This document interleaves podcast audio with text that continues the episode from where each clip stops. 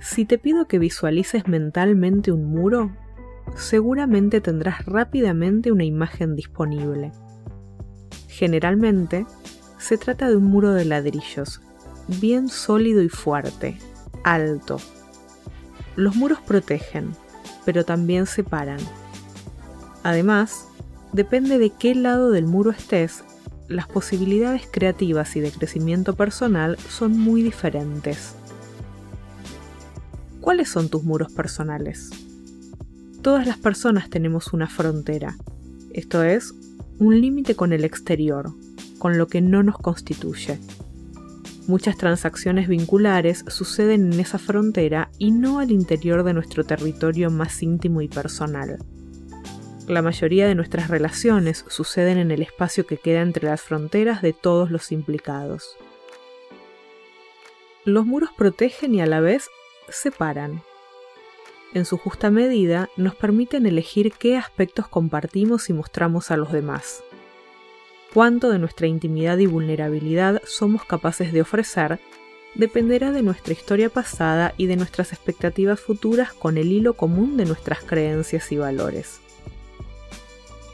Hoy te invito a pensar en tus muros, esos muros que rodean distintos aspectos de tu personalidad y experiencia de vida, esos muros que te protegen, pero también te separan de otras personas y otras vivencias.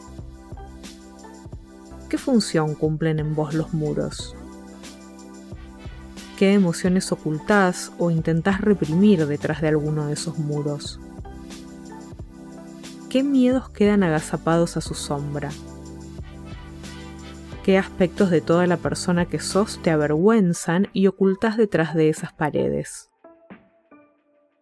¿Qué tan amenazante sentís lo que hay del otro lado de tus muros como para quedarte allí? entre protegida y escondida, entre cobarde y arrepentido. ¿Qué objetivos, sueños, deseos no te animás a ir a conquistar y perdés de vista porque quedan del otro lado del muro? ¿Qué experiencias tenés dudas de enfrentar del otro lado de tus muros? ¿De qué te defienden? ¿De qué te separan? ¿Qué temes que vean o descubran las personas que están esperándote del otro lado del muro? A partir de visualizar esa estructura que marca tus fronteras personales, hay mucho que considerar. Empezá por valorar si ganas más por sentir protección o perdés muchísimo por la separación que supone con el resto de las experiencias vitales. Para cambiar un resultado desfavorable, para evitar que el tiempo pase sin que puedas vivir en plenitud, te recomiendo que poco a poco, un día a la vez, empieces a poner en orden tu territorio personal más íntimo, de forma que puedas ofrecerlo con orgullo y a gusto.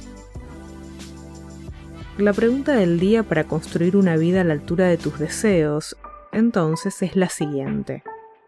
¿Tus muros personales te protegen o te aíslan? Vos sabrás si la respuesta te invita a cambiar.